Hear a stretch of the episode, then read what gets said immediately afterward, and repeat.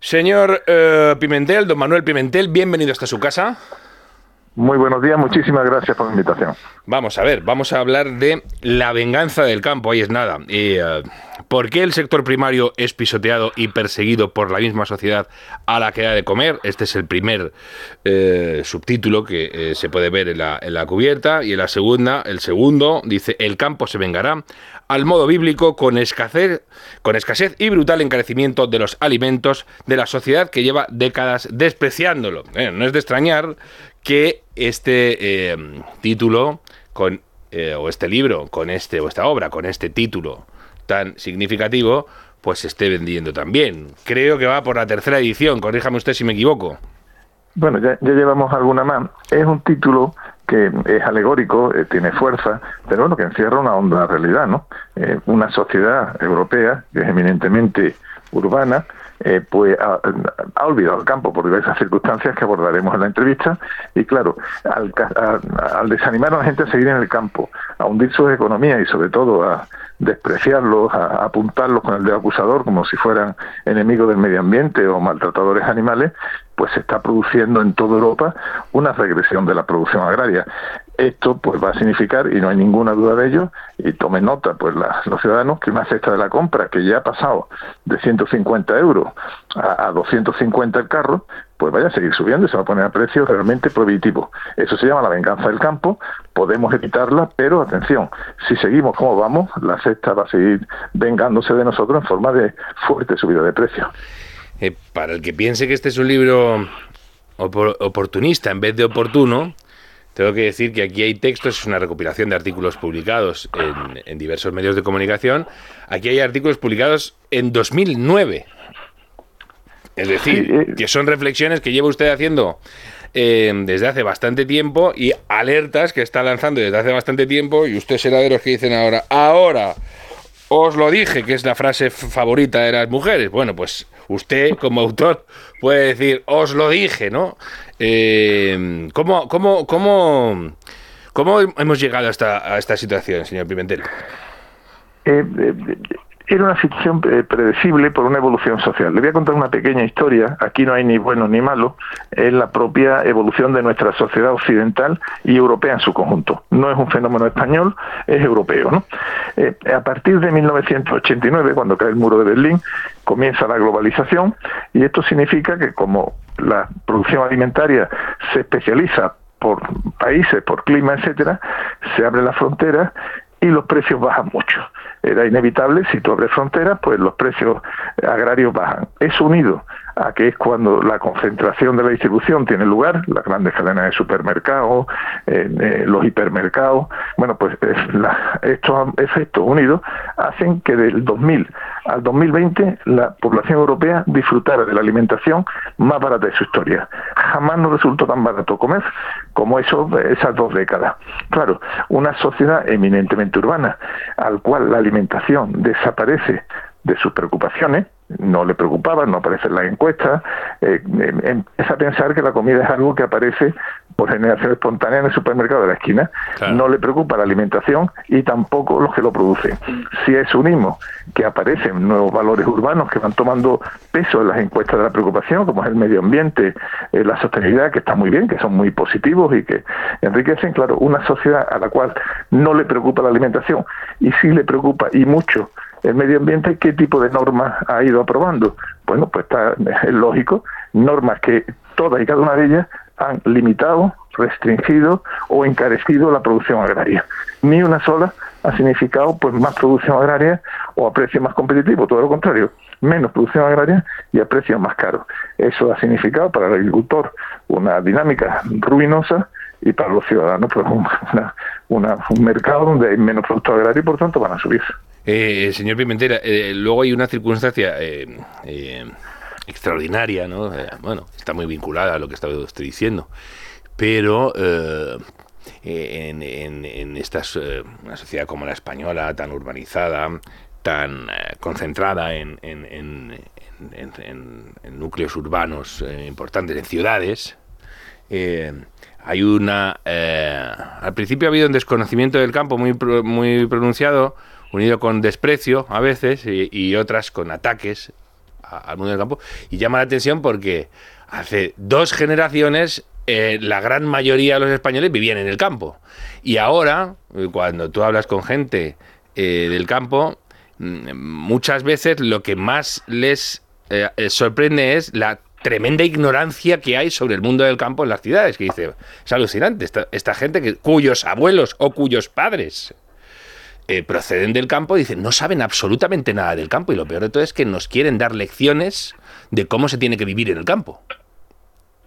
Efectivamente, eh, bueno, ha pasado en todo Europa, las sociedades dejaron de ser agrarias, se fueron convirtiendo en urbanas y eso, bueno, una dinámica normal, natural, pero es verdad que en principio significó alejarse del campo, a la siguiente generación ya ignorar por completo sus valores, pero claro, eh, la dinámica fue todavía más complicada. Las sociedades urbanas, que son las que mandan, son eh, las que crean imaginario, son las que en última instancia crean las normas y las políticas, bueno, pues ya no solamente se olvidaron del campo, claro, sino que al crear sus nuevos y propios imaginarios, eh, querían un campo pues idealizado para pasear. Y así cuando salían al campo, pues le molestaban los invernaderos, los regadíos, los tractores, los silos, eh, la granja, cualquier infraestructura agraria.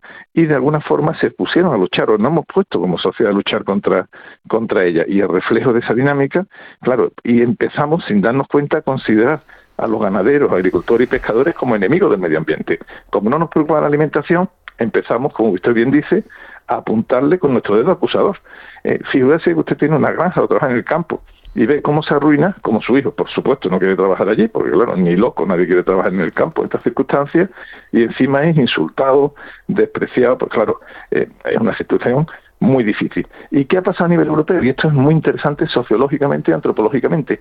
De alguna forma, el inconsciente colectivo europeo, por estos valores que he comentado, ha dicho, el campo europeo es para pasear, para que nosotros podamos salir los fines de semana, hagamos turismo rural, senderismo, bicicleta, en fin, cosas que están muy bien, pero eh, nosotros el campo lo queremos para pasear. Alimentación, que la produzcan otros por ahí.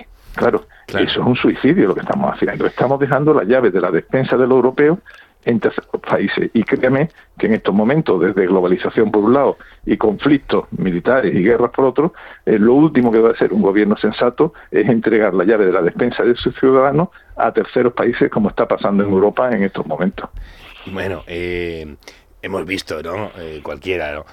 en redes sociales, en la televisión, anécdotas de propietarios de casas rurales que dicen, bueno, me viene gente a decir que le molesta el gallo o que huele muy fuerte a, a, abono.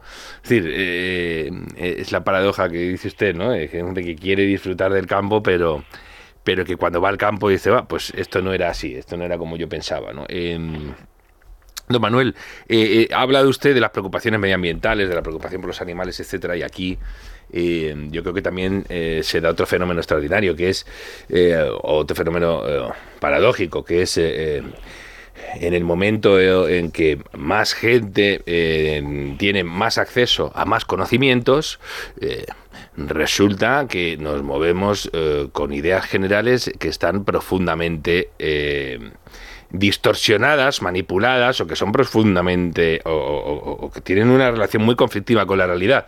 Estoy releyendo estos días el conocimiento inútil de Jean-François Geber aprovechando el centenario de, eh, a raíz del, centenario del maestro francés, ¿no?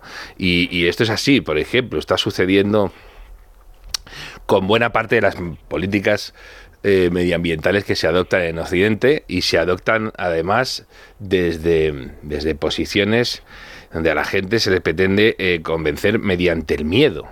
Mediante el miedo y mediante haciéndoles culpables de lo que pueda suceder en caso de que no alteren radicalmente sus hábitos de vida y mediante la criminalización de sectores esenciales eh, pero que tienen mala prensa eh, para, para, para, estos eh, objetivos que se pretenden lograr, ¿no? Y estoy pensando, claro, en agricultores, en ganaderos, en pescadores, en productores o en gente que necesita hacer uso intensivo de energías eh, eh, poderosas, ¿no? Como, como, el petróleo, ¿no? Eh, ¿Qué hemos hecho mal aquí? Porque ya le digo, vas al campo y muchas veces, por ejemplo, te dicen, oye, es que lo que me faltaba por oír es que yo soy el que perjudico por tratar mis productos con, pesticidas para que tú no te mueras. y yo soy el, que maltrato a los animales cuando los tengo en su entorno, viviendo lo más eh, cerca posible de la manera en que la naturaleza ha concebido la vida de los animales, y tú, que los tienes con una gabardina puesta, aunque pesen un kilo doscientos en Madrid, eres el que los cuida. Y ahí hay un fenómeno de incomprensión, ¿no?, entre los dos mundos. Sí, sí, es un ejemplo eh, eh, intelectualmente bellísimo, ¿no? la paradoja en la que vivimos, pero está muy profundamente asentada esta paradoja. Yo llevo muchas experiencias eh, personales, ¿no? Y, muchos debates, y, es una paradoja espectacular. Afecta, por ejemplo, en España de forma muy significativa, pero es, europea, y si me apura el norte de Europa todavía peor que el sur. Pero a nosotros, nos afecta en dos ámbitos, regadío, por decir uno, y ganadería. Eh, resulta curiosísimo la paradoja, por ejemplo, eh, eh, la gran parte de la verdura, de las hortalizas en invierno de toda Europa, no solamente de España, que por supuesto, sino de toda Europa se producen en el sudeste español, es decir, Almería, Murcia y Alicante necesitan agua y por eso desde hace tiempo hay diseñado unos trasvases que son tienen unos caudales ecológicos, en fin, que estaba todo pensado. Bueno, yo he visto portavoces que arremeten muy fuerte, bueno, que a día de hoy ya no hay trasvase, está muy limitado, mm. arremeten muchísimo, durísimo contra los trasvases, para acto seguido decir, y otra, otro gran escándalo, es inaceptable, imperdonable el precio al cual está la verdura y hortaliza. Claro, aquí como el chiste hay que organizarse. Si tú cierras el grifo del trasvase, no hay verdura. Si no hay verdura, la verdura sube. Si abres el grifo, hay verdura, la verdura baja. Lo que no funciona es el grifo del trasvase cerrado y la verdura barata. Eso no va a funcionar nunca. Como sociedad tenemos que decidir, pero no queremos hacerlo. Queremos verdura buena, bonita y barata, pero sin regarla. Y eso es la paradoja que usted apunta, es decir, cómo los grandes ideales nos están aplastando en la realidad. Es decir, eh, vivimos en un mundo de ideales, en un mundo eh, arriba casi mágico, y olvidamos la realidad. Y la granja ocurre otro tanto de lo mismo, ¿no? Es decir, a día de hoy, eh, la especie humana es una especie que necesita proteína animal. Hay personas que no la consumen muy y, lo hacen muy bien, cada uno coma eh, según su, su opinión y me parece perfecto las personas que son vegetarianas, me parecen formidables. No muchos amigos que lo son y solo hay respeto hacia ellos, ¿no? Pero bueno, también respeto merecen los que deciden comer carne. Y ahora mismo se está implantando un animalismo en versión extrema que viene a decir que comer carne es pecado. Es decir, que la especie humana no tiene derecho moral a sacrificar un animal para comérselo porque son seres sintientes y por tanto eh, nos convertimos en asesinos eh, con carga moral y criminal si matamos un animal para eh, devorarlo, para comerlo. Bueno, ahí hay un debate moral muy profundo. hasta yo, en fin, dedico cierto tiempo a leer y pensar sobre la materia y llego a la conclusión que hay algo de especie, ¿no? Igual que un león tiene derecho moral a comerse una gacela, ¿verdad? A cazarla, a destriparla, a comérsela, en la especie humana, que precisamos de proteína animal, en cuanto que somos omnívoros, tenemos derecho moral a sacrificar animales para comérnoslos. A partir de ese momento, bueno, pues ya hagamos que sean de la forma más, en fin, respetando lo posible su calidad de vida, todo lo que las cautelas sensatas que podamos ponerle, pero estamos llegando a un momento que lo está usted viendo, eh, como un activismo que en general es muy aplaudido por gran parte de la sociedad, pues ataca las granjas de las gallinas, las abre, los persigue a los mataderos. Claro, eh, eh, el sector está totalmente desmantelado. De nuevo vuelve esa paradoja que usted apuntaba. Los grandes ideales y después, si nos dejáramos llevar, si siguiera la dinámica que es la cual estamos, al final no va a quedar ni una granja en Europa, ni una granja en Europa, y la carne que necesitamos, porque la necesitamos, pues tendremos que traerla por ahí. Y, y, y tendremos que decidir como sociedad europea. Al final, ¿Qué ha venido a hacer esta tractorada? Por eso ha sido tan importante. Es un golpe fuerte en la mesa como diciendo, atención, que nos estamos muriendo, que necesitamos que nos comprendáis, que necesitamos que nos atendáis, porque si caemos nosotros los agricultores, vais a caer todo, porque primero la comida en primera instancia se va a poner carísima, solo para ricos. Y, en segunda instancia, estáis entregando este, lo más estratégicamente primario en, en, un mundo en conflicto, se lo estáis entregando a otros que serán amigos o enemigos, que eso siempre la vida está por ver. Eh, es, eh, mire, eh, señor Pimentel, cuando mientras estaba hablando me acordaba, ah, recientemente veía en la televisión, no, era en un periódico, a, un, um, a un ganadero, el más joven de, de, de, España se dice, que es un chico que tenía veintipico años, en los picos de Europa, al que el lobo le había matado 100 ovejas en los últimos años. 100 ovejas.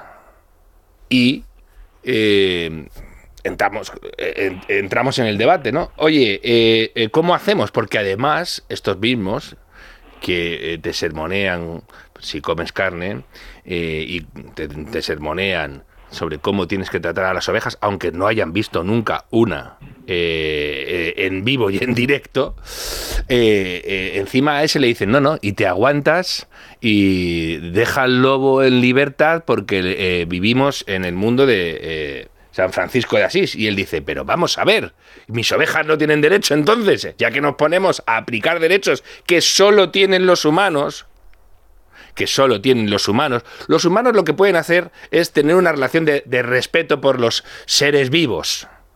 Pero derechos solo tiene el ser humano y no hay mayor aberración que equiparar lo que no es equiparable, que es la vida humana con la vida de eh, eh, las demás especies. ¿A dónde conduce esto? ¿Quién va a legislar? ¿El lobo va a legislar? El lobo va a ser el garante de los derechos de las ovejas, etcétera. Y sobre todo estás sacrificando un modo de vida que ignoras por completo eh, solo por sentirte bien. Y luego hay una cuestión que subyace a todo esto, y usted lo acaba de decir, eh, eh, sobre... solo va, a, este paso solo van a poder comer carne los más ricos. Eh, es que resulta que aquí hay un despotismo ilustrado por detrás. Porque son los mismos que te dicen, oye, es que sobra gente en el planeta. Nunca, nunca se incluyen ellos, ni a sus familias. Oye, es que se viaja mucho, pero ellos van a seguir viajando eh, eh, en avión, por supuestísimo, no, no se les va a ocurrir tomar el tren o, no, van a cruzar el continente en patín. Imagínese si a Pedro, a Pedro Sánchez lo bajamos del Falcon, ¿no? Hay, hay un movimiento de despotismo ilustrado aquí que pretende dirigir a la gente y, en todos los ámbitos de su vida. Además, hoy la tecnología ha hecho posible que puedas ingerirte en la vida del prójimo mucho más de lo que se ingerían los monarcas absolutistas porque no tenían manera de, eh, eh, penetrar en todos los ámbitos de la vida, ¿no? Eh, señor Pimentel, ¿cómo se hace frente a esto?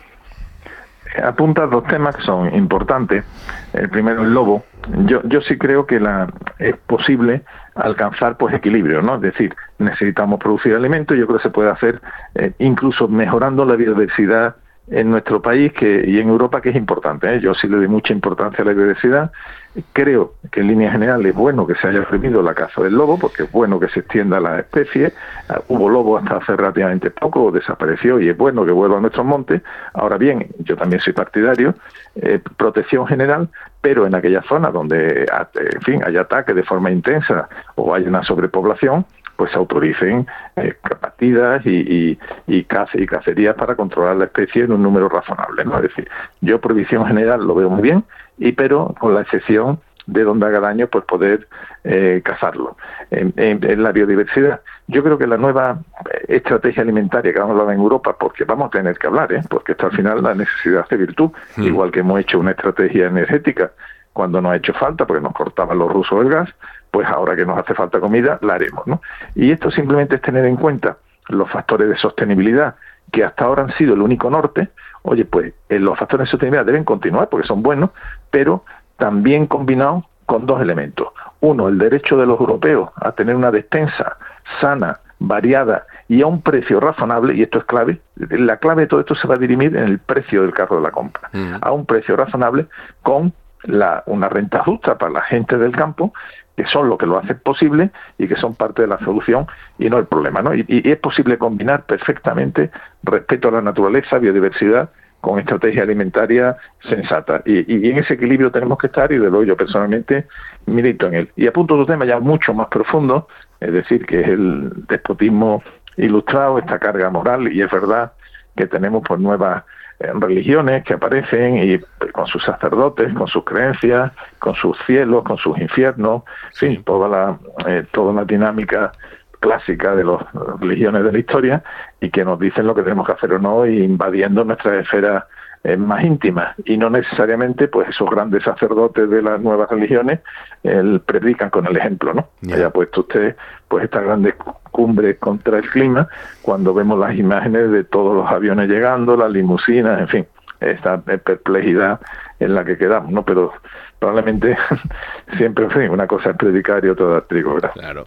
y Usted ha dicho que hay que hacer un, replanteamiento general de la cuestión y claro, en el centro de todo esto está la PAC, que yo creo que siempre ha estado eh, mal explicada, se ha comprendido mal por otro lado y em, que tenía un, un efecto de base, porque fíjese que se ha hablado siempre de la Unión Europea como un espacio de libre mercado y como una de las materializaciones del liberalismo, y cuando mirabas más de cerca dices, un momento, un momento, que esto no es así, que esto hay aquí una especie rara de, de, de proteccionismo eh, y de eh, blindaje de, eh, los mercados del, mercado interno con unos mecanismos que bueno que en otros siglos se, se, podrían denominar prácticas caciquiles etcétera y, y, donde el mercado ha regido muy poco. De hecho se hacían cosas y se hacen cosas en Europa muy de la Unión Soviética, que es mm, los cupos famosos de producción son como muy de la Unión Soviética. Y, y dices, me parece profundamente desmoralizador y mucho más indignante aún que en el territorio que venció intelectualmente al comunismo, diciéndoles, oiga, que no se pueden fijar los precios así, que las sociedades no funcionan así, que ya pueden ustedes juntar a los más listos del, del, mundo, que no van a conseguir fijar los precios porque no hay manera de fijarlos, porque el conocimiento que necesitan es infinito y ellos son finitos, y no van a poder ordenar las cosas como quieren, y sus efectos van a ser profundamente perjudiciales, porque van a alterar cosas que no preveían, resulta que hemos optado por ahí. Y al final hemos visto que se pagaba a agricultores para que luego no recogieran lo producido, que se eh, tirara producción.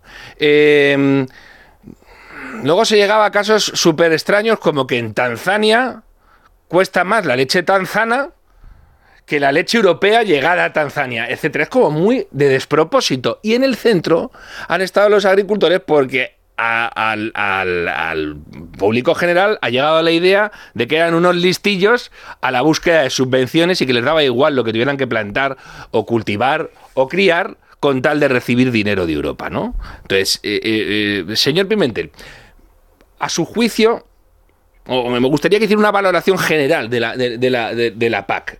Eh, en qué, ha, supuesto un avance, en qué ha supuesto un retroceso, eh, si es culpable del actual estado de la cuestión, del actual estado de indignación en el mundo del campo, etcétera. La paz, como tantas otras grandes políticas, tiene claroscuro, ¿no? Es decir, primero es una gran política, ocupa un tercio del presupuesto europeo, llegó a ser la mitad, ha ido disminuyendo con el, con el tiempo. La PAC nace eh, con la idea, primero, de, en la Europa de la posguerra de garantizar eh, alimentación, fue una PAC productivista eh, y tuvo tal éxito que, bueno, pues empezaron en un momento dado los excedentes. Ahí fue ya, pues, eh, en los 80, 90, cuando se produce el primer giro de la, de la PAC. se abren las fronteras con la globalización, esto significó la bajada de precios que le comentaba, y para compensar las rentas agrarias se creó los instrumentos actuales. ahí la primera tema, y ya fue una cosa que no estuvo bien nada bien explicado, eh, pues fue, oye, mire usted, eh, vamos a dejar de la, donde los grandes productos tenemos excedentes, la leche en aquel momento, determinado tipo de cereal, etcétera, vamos a pues, ayudar a primar para que no produzcan más. Claro, el mensaje llegó a la gente es que se le paga a los agricultores por no cultivar o no por no hacer nada. No, no, se le paga a los agricultores porque, claro, se dice que se dan, pero un ciudadano de, la, de una gran urbe o de una ciudad o de, tiene mucho más gasto público encima, es decir, hay una infraestructura, unos servicios, unas posibilidades, en gran parte presupuesto público, que no está estimado en ayuda directa, pero que benefician claramente frente al campo, ¿no? Entonces, eh, es verdad que es un gasto, pero que es un gasto que ni es tan elevado en proporción con otros, ni significa. ¿Qué ha ido pasando? ¿Por qué la gente ha ido ha ido eh, sintiéndose cada día más lejano el propio agricultor de una ayuda que precisa. Bueno, pues con el tiempo eh, no solamente ha ido disminuyendo, no solamente se ha ido haciendo cada día más compleja y difícil, sino que en esta última PAC, en la última, en la actualmente vigente, eh, es tal el, el, eh, la única prioridad que tiene la de la sostenibilidad el agricultor ha ido sintiéndose eh, como eh, despreciado y controlado por su propia política. Es decir, para la PAC ahora mismo un agricultor, un ganadero es sospechoso y todos los instrumentos que tiene, por ejemplo, un cuaderno digital que se ha puesto ahora, es para controlar todos y cada uno de sus pasos. Es decir, no es para ayudarle a mejorar en su transición digital, que podría ser un fin noble, sino directamente un gesto de desconfianza que le mete una burocracia, un ruido, un trabajo enorme, pero sobre todo simplemente para ser controlado. Claro, ahí hay un rechazo eh, muy, muy, muy importante, eh, unido Ah, claro, a la necesidad que todavía tienen en estos momentos de ese dinero, claro, al final, a cambio de la PAC que necesita, porque si no estarían directamente en la ruina, vamos, ya es que sin esa renta ingresada ya directamente eh, hubiera sido la ruina para la mayoría de los de los cultivos, claro, pero es como darle tu alma al diablo, ¿no? Porque al final esa PAC, si es verdad, como usted apuntaba, te lo controla todo. Qué cultivos puedes poner, cuáles son las rotaciones, es decir, ya no se lo que se planta no, no se decide en el tajo sobre el tractor, sino se está decidiendo en despacho de Bruselas, no te intervienen todo. Y es como un círculo vicioso, necesito el dinero de la PAC, tengo que pedirla, pero pedirla significa meterme en esa espiral de intervencionismo, sospecha y control, que al mismo tiempo me irrita muchísimo. En la PAC hay que cambiarla eh, y esta legislatura nueva europea va a ser muy importante el debate que vamos a tener, es muy importante nuestra propia eh, supervivencia de Europa y yo creo que va a ser muy, muy interesante. La PAC debe cambiar y debe cambiar, como decía, pues, sintiendo que los agricultores, ganaderos y pescadores no son el problema, son parte de la solución y combinando la sostenibilidad, que repito es importante, yo creo que cualquier cosa que hagamos tiene que tenerla muy en cuenta, pero con el derecho de los europeos a una despensa a un precio razonable, que es exactamente lo contrario de lo que estamos haciendo y animando con fondos públicos. Si unimos estas tres cosas, renta de agricultores, derecho a la despensa eh, variada, sana y a un precio razonable y sostenibilidad, saldrá una PAC muy distinta a la que tenemos ahora y donde probablemente todos nos sintamos mucho más cómodos y además con la tranquilidad de tener la despensa bien nutrida. ha tocado un tema esencial varias veces además en esta a lo largo de esta conversación, que es el de los precios, y, además hay gente que pretende desviar la atención de los problemas reales y acuciosos que tiene el campo, acuciantes que tiene el campo. El del cuaderno digital es uno de ellos, y además eh, eh, en declaraciones que se han hecho a, pie de manifestación, a pie de protesta, ha quedado meridianamente claro, y además en un lenguaje muy llano, ¿no? Lo que piensan los agricultores de que, de que se sientan observados por una especie de estasi comunitaria que les anota cualquier cosa eh, como, si fueran, como si fueran delincuentes, evidentemente. Esto eh, eh, está por un lado, pero luego, ya le digo, hay gente que quiere desviar y entonces, si ven que se está poniendo muy tensa la situación y que la gente no rechaza las movilizaciones del campo, cargan contra los distribuidores y hablan precisamente de esta radical diferencia de notable, notabilísima diferencia de precios eh, entre eh, lo que le pagan a un agricultor y lo que eh, tú tienes que pagar en el supermercado. Y se olvida de un ámbito tan esencial como el de la distribución, ¿no? y además se carga a veces desde los poderes públicos contra los distribuidores, cuando son los propios poderes públicos los grandes distorsionadores del mecanismo de precios, ¿no, señor Pimentel? Eh, efectivamente, ahora mismo, cuando esto como los grandes problemas sentimentales, ¿no? Las cuatro fases, negación, ira, negociación y aceptación, ¿no? Mm. Ahora, la primera fase fue la negación, no hay problema, el agricultor está muy bien, tiene una gran paz, y cuando ya salta el problema, los precios empiezan a subir porque no hay producción agraria, tal, empieza la fase de ira, ¿no? ¿Contra quién volcamos? Eh, ¿A quién quemamos? ¿Cuál es el chivo expiatorio? Bueno, y se apuntan varios, un clásico también es el vecino, ¿no? Para los franceses somos los españoles, para los españoles son los marroquíes, en fin, estos son clásicos, va a pasar siempre, pero el super chivo expiatorio ahora es la distribución. Vamos a ver, eh, la distribución durante décadas se le puede acusar de haber eh, abusado de su posición de dominio, ¿vale? En, precio para aplastar, poner una gota sobre el cuello de los agricultores y apretarle en precio hasta el punto de ruina. Pero los, eh, la distribución en esa política claramente abusiva lo que hacía era bajar precios. Competían entre ellos y el ciudadano se beneficiaba a corto plazo de la cesta de la compra muy barata. Eso continúa pasando, es decir, los precios han subido no porque los distribuidores han subido márgenes, sino por algo que está debajo, que es oferta y demanda, como te decía, el mercado. Ahora mismo, lo que traemos de fuera, porque hay una deglobalización y hay conflictos, nos sale más caro, y aquí producimos menos porque hemos abandonado pues nuestra política de producciones agrarias. Claro, si hay menos fresa en el mercado, hay menos producción en el mercado, no tengo usted duda. Hay igual demanda y menos oferta, el precio sube. Eso es lo que no queremos ver. Eh, eh, la distribución, que hay todo un margen por medio, que será más pequeño, más grande, pero el mismo margen que tenían hace tres años cuando la alimentación era muy barata. Es decir, por tanto, a la distribución se le pueden achacar muchas cosas, eh, pero no es inflacionaria en, el precio de los alimentos, es decir, no colabora a la subida de precios, sino todo lo contrario, colabora a la bajada. Entre ellos tienen una competencia feroz. Usted figúrese eh, que la cesta de la compra ya está en 300 euros. Si la gente va a mirar bien, ¿dónde compra? Pues va a comprar donde se lo ofrezcan bueno, bonito y barato. Y los tenderos luchan encarecidamente por eh, ser los que tengan ese precio más barato. A día de hoy la distribución no es el factor más determinante de la subida de precios, ni mucho menos. El factor más determinante de la subida de precios es algo tan antiguo, tan bíblico, como es que estamos produciendo menos alimentos. Y al producir menos alimentos salen más caros. Si no queremos ver, eh, eh, esto es cuando miras la, apuntas el dedo y no, y, mira, y no miras a la luna, ¿no? Si seguimos ahora con chivo expiatorio, bueno, pues haremos eh, cosas peregrinas, volcaremos nuestra ira contra los muñecos de paja que quemaremos, pero todo el problema seguirá igual.